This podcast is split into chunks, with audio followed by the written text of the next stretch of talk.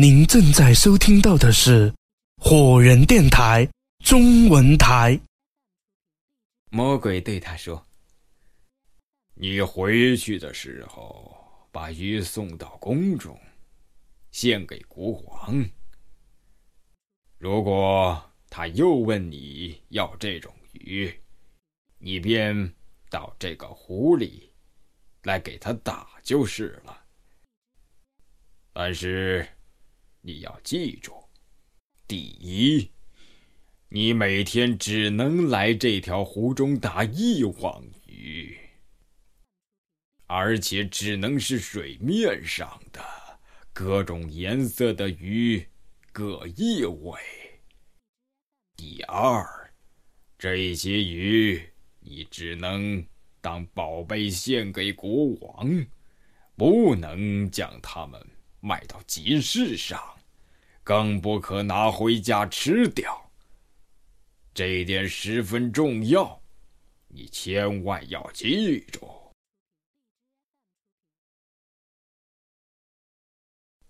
渔翁问：“这样做对我有什么好处吗？”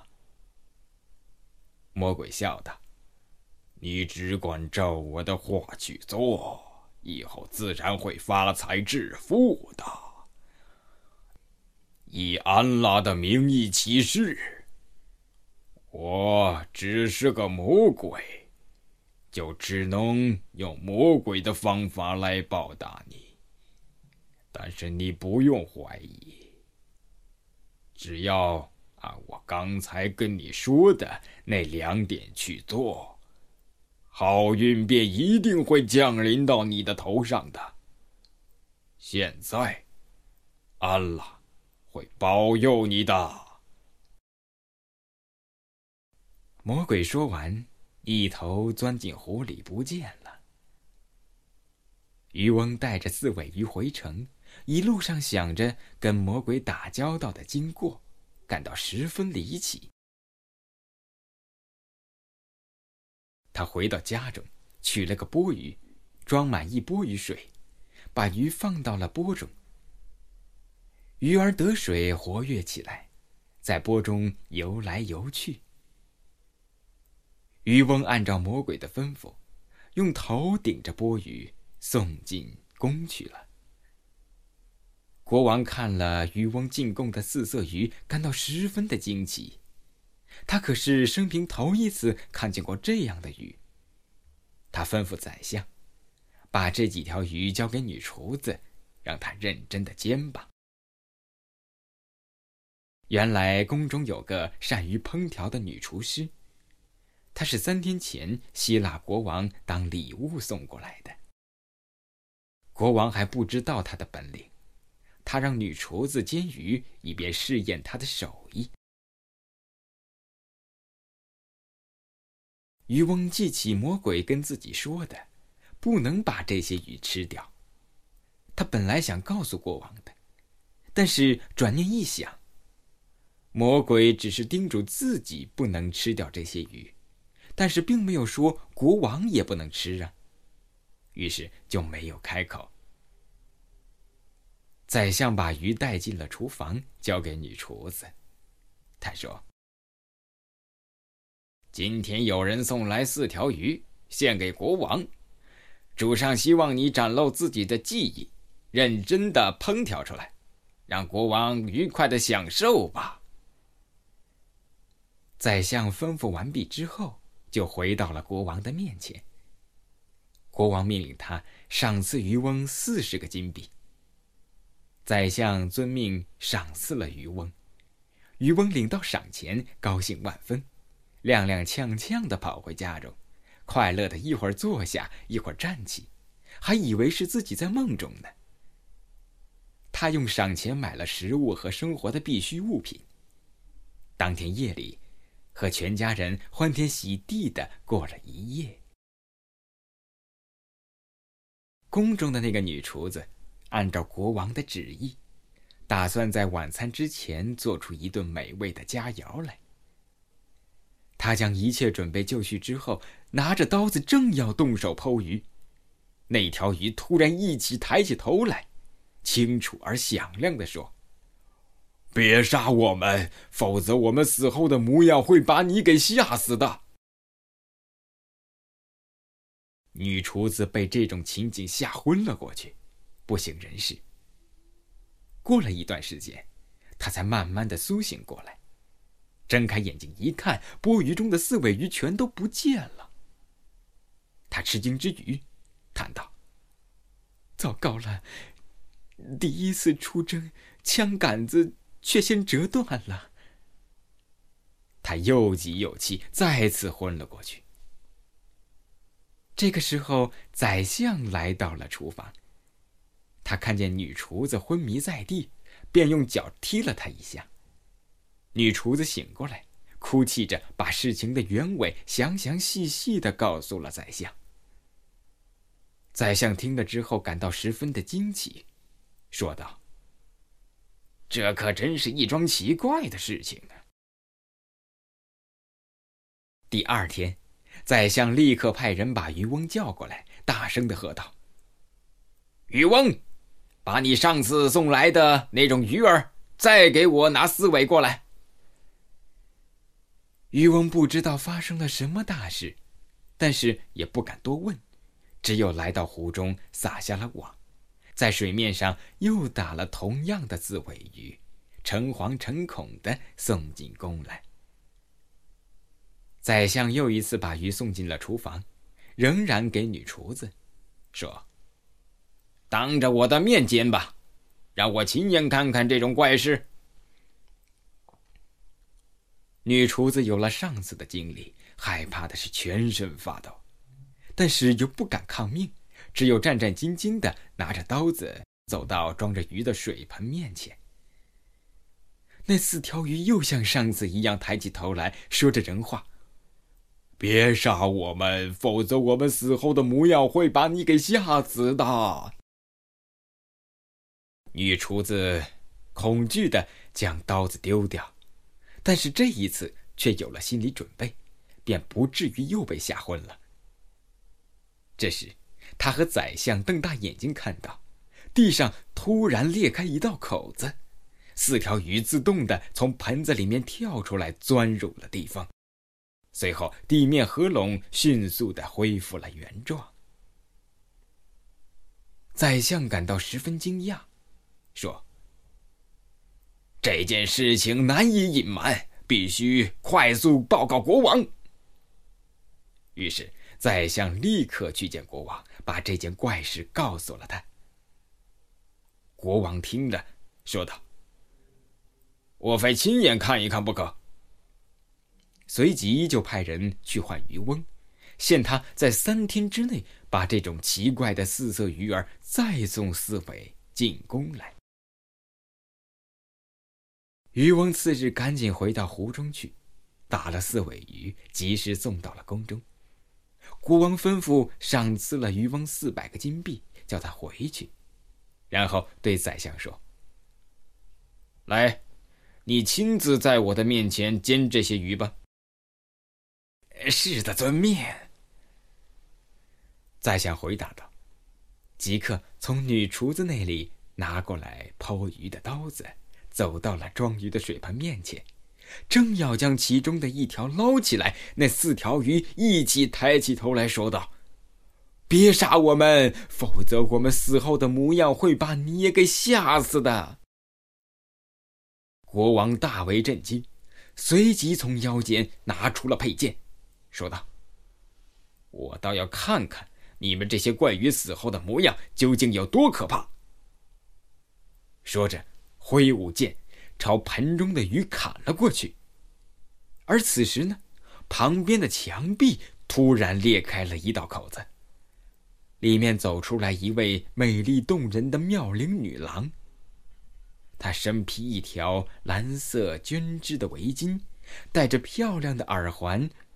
臂上套着手镯，指上戴着珍稀的宝石钻戒，而手中握着一根藤杖。女郎把藤杖指向了装鱼的水盆，念了一句咒语，那个水盆立刻掀翻了。随后，只是一眨眼的功夫，四条鱼儿便和女郎一起消失在了墙缝之中。接着，墙壁合拢，恢复了原状。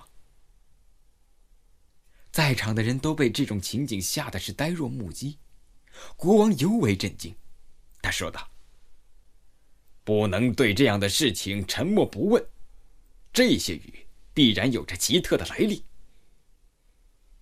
于是他就下令传渔翁进宫。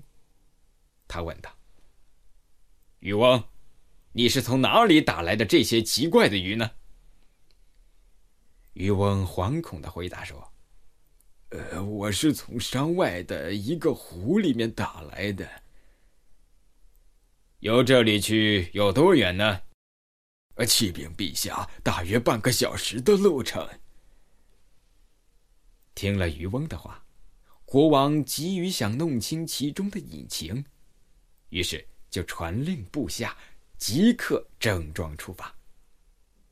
于是，国王的人马浩浩荡荡、旗帜鲜明的开出城去。渔翁在前面领路，他们经过郊区，爬过山岭，一直来到了广阔的山谷之中。在这个群山环绕的谷底，他们看见了那个湖泊。只看见湖泊水质清澈，但是却深不见底。里面红、白、黄、蓝四色鱼儿在游曳，人们都感到十分的惊奇。因为他们从来都没有看到过这样的景象，所有的人也不曾见到过这个湖泊。国王思索了片刻，吩咐手下的几个侍卫拿出之前准备好的大渔网。他命令道：“你们把这个湖里的鱼给我捞上几十条来，我要仔细的研究一下，这些鱼儿究竟有什么古怪的。”侍卫们立刻撒网捕鱼，为了能够捞起更多的鱼，他们将渔网伸到了水底的深处去。渔翁想起魔鬼告诫过自己不要去往水底的鱼，但是他又怎么能够阻止国王的命令呢？他只有站在一旁忐忑不安的观察着。收网的时候，侍卫们感到渔网十分的沉重。就像是网到了不少的鱼，他们费力的把渔网拖上来。所有的人一看，立刻大惊失色，吓得魂不附体。在渔网之中，除了那种四颜色的鱼之外，竟然还有十多具人的尸体，他们全都赤裸着身子，有的像是才淹死不久，但有的。已经是完全腐烂了，不知在这个湖中浸泡了多久。在场的很多人立刻呕吐了，而渔翁呢，也被吓得是几乎昏厥了过去。这种恐怖而惊人的场面是他们从来都没有见到过的可怕光景。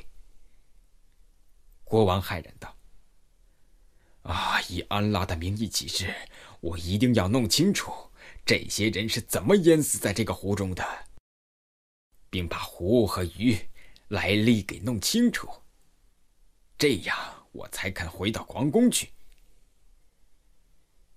于是他就吩咐部下依山扎营，并且对那名精明强干、博学多智、经验丰富的宰相说：“今天夜里，我想一个人静静的躲在帐中。”无论是公侯将相、侍从仆役，一律等价。告诉他们，说我今天身体不安，不能相见，不许把我的真实意图给透露给任何人。宰相遵照命令，小心翼翼的守在了帐外。到了晚上，国王换上便装，配上宝剑。悄悄地离开营帐，趁着夜色爬上高山。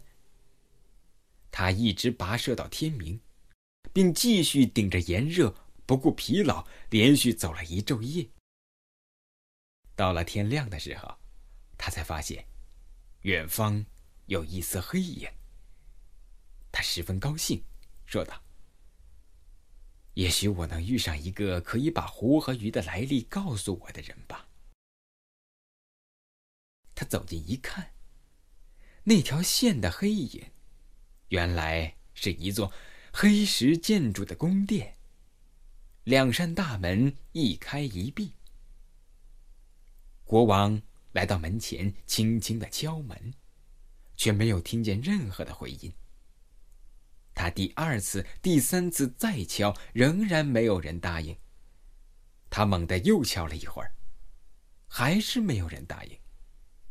他想，毫无疑问，这一定是一所空房间。于是他鼓起勇气闯进大门，来到了廊下，高声的喊叫道：“住在屋里的人呐，我是一个异乡人，我路过这里，可以给我充饥吗？”他连喊了三四遍。仍然没有人答应。国王鼓足了勇气，抖擞精神，走入了堂内。屋子里面空空荡荡，但是却布置的井然有序，一切陈设都是丝绸的，非常富丽。地下铺着金光闪闪的地毯，窗前挂着绣花的围帘，四间拱形大厅环抱着一个宽敞的院落。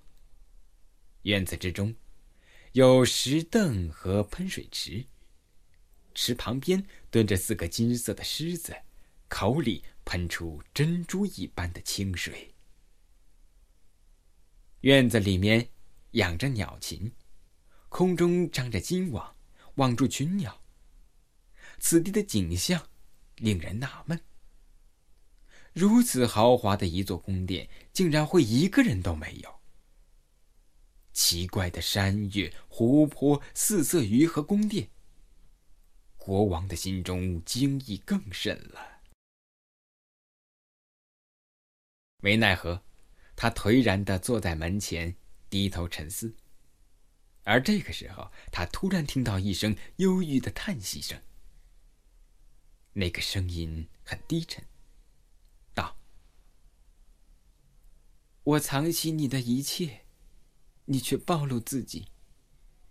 瞌睡从我的眼里逝去，换来了失眠。国王应声站了起来，朝里面望去，见大厅的门上挂着帘幕，他伸手掀开帘幕，一个青年坐在幕后的一张床上。那个床有一尺多高。那是一个眉清目秀、光彩夺目，而且身段标致的青年。国王看见青年之后，欣喜的向他问好。而那个青年身体端坐着，穿着一件埃及式的金线绣花袍，戴着珍珠王冠，可是眉间却锁满忧愁。他彬彬有礼的向国王还礼，接着说。我因为残疾不能起身迎接你，请原谅我吧。年轻人，不用客气。现在我是你的客人，我呢，是为了一桩重要的事情来到你这儿的。国王说道：“你能把这里的湖泊、四色鱼和这座宫殿的来历告诉我吗？另外，我也想知道。”你为什么一个人住在这里？为什么这样的悲苦和哀伤呢？青年人听了国王的话，眼泪扑簌簌的流了下来。国王感到很奇怪，问道：“年轻人，你为什么伤心哭泣呢？”我的遭遇，怎能使我不伤心呢？他撩开袍服。让国王看他的下半身。原来，这个青年从腰到脚半截身体全都化成石头了，而且只是上半身还有知觉。国王看到这种情况，不禁悲从中来，说道：“青年人，你把你的新仇加在我的旧伤上了。我原来是为了打听四色鱼才来到这里的。”可是现在，除了鱼的情况之外，我还要了解你。毫无办法，只能盼着万能之神安拉帮助了。青年人，请把你的遭遇告诉我吧。青年人长长的叹出一口气，说道：“我自己和四色鱼有着一段非常离奇古怪的经历，如果把它记录下来，对于后人倒是很好的训诫呢。”第七章，朱特和摩洛哥人的故事。二。次日，朱特照常又来到了哥伦湖。他刚刚要张网打鱼，又有一个摩洛哥人骑着骡子来到他的面前。骡子的背上鼓鼓的，装着很多东西。摩洛哥人对他说。朱特，你好啊！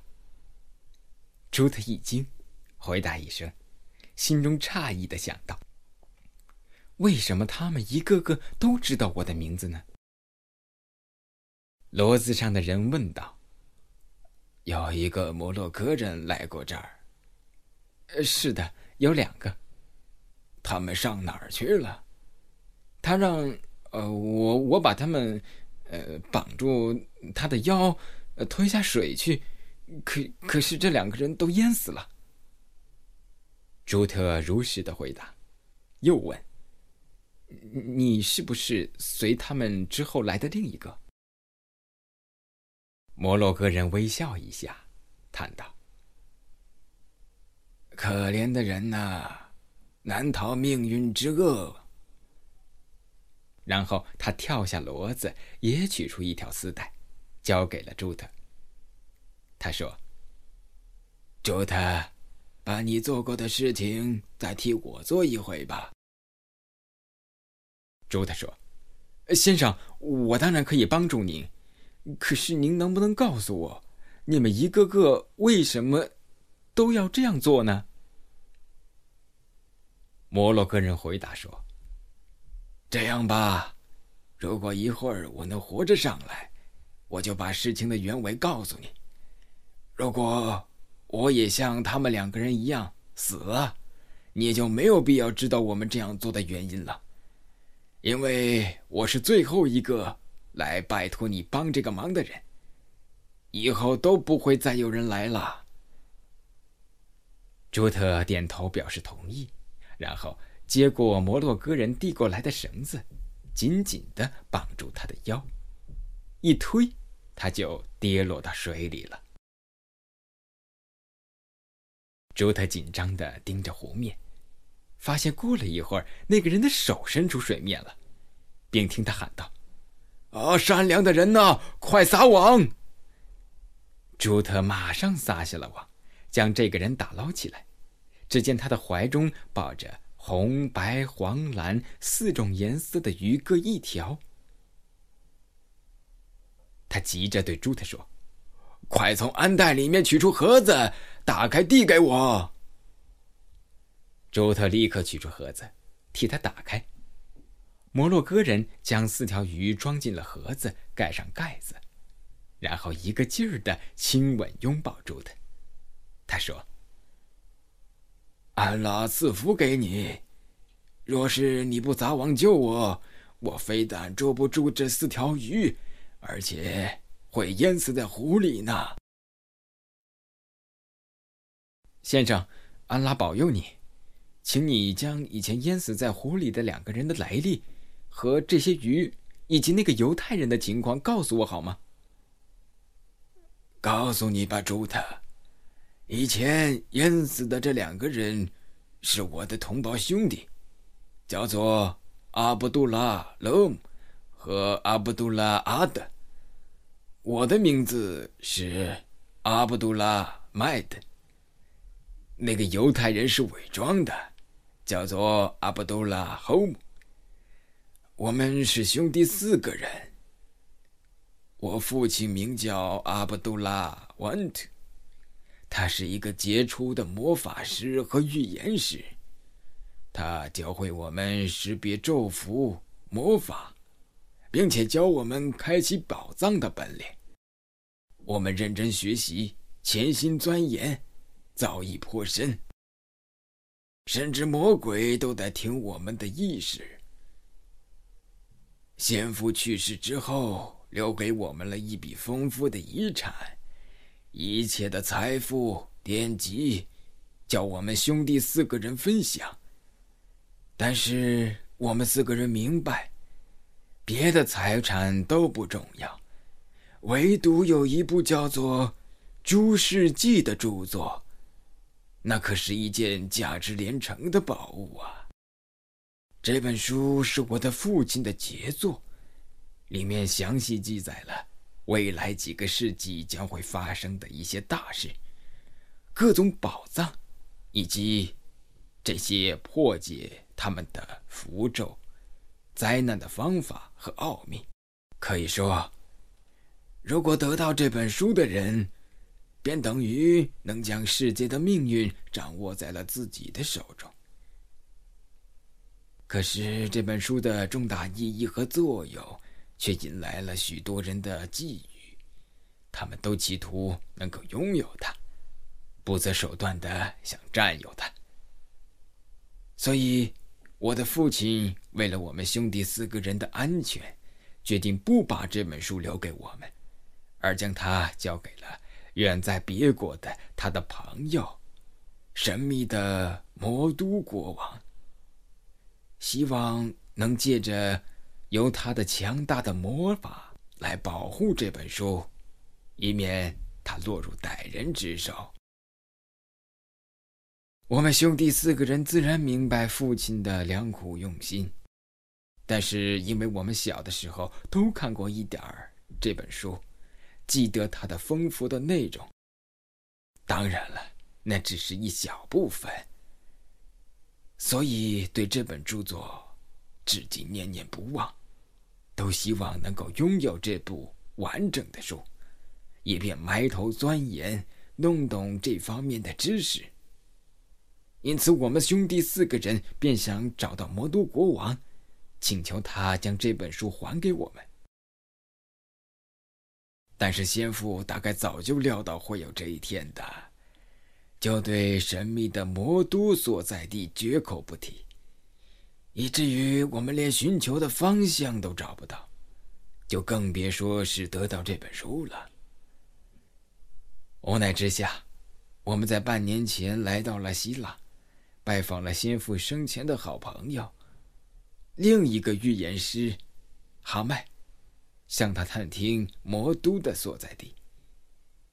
那位老先生并没有直接告诉我们怎么去魔都，只对我们说：“要想开启魔都之门，必须借助埃及的一个叫做朱特的小伙子之手。他在城外的山谷之中打鱼。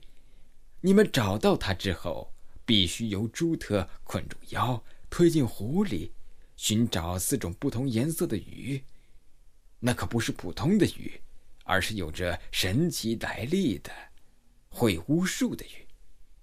你们在湖中用法术和他搏斗，如果是胜利了，就带着四色鱼游上来，手露出水面。这个时候，就需要朱特撒网来打捞它。如果失败了，就会淹死在湖中的，两只脚就会露出水面。听了大预言师哈麦的一番话，我们都很兴奋。龙、阿德和我异口同声地说：“我们都要去，即使牺牲了性命也在所不惜。”只有侯姆跟我们的意见相反，他说。我可不愿意冒这个险赔上自己的性命，因此我们说，呃，就让他来扮犹太商人，等在集市上。如果我们之中谁要是不幸死去了，就由他来接受遗下的骡子安待，并且交付一百金币。勒姆第一个找到你，结果他败下阵来，死在了湖里。第二天，阿德也被杀害了。到了第三天，我跟他们较量，他们斗不过我，让我给捉住了。整件事情就是这样。这里是 Fireman Radio 火人电台。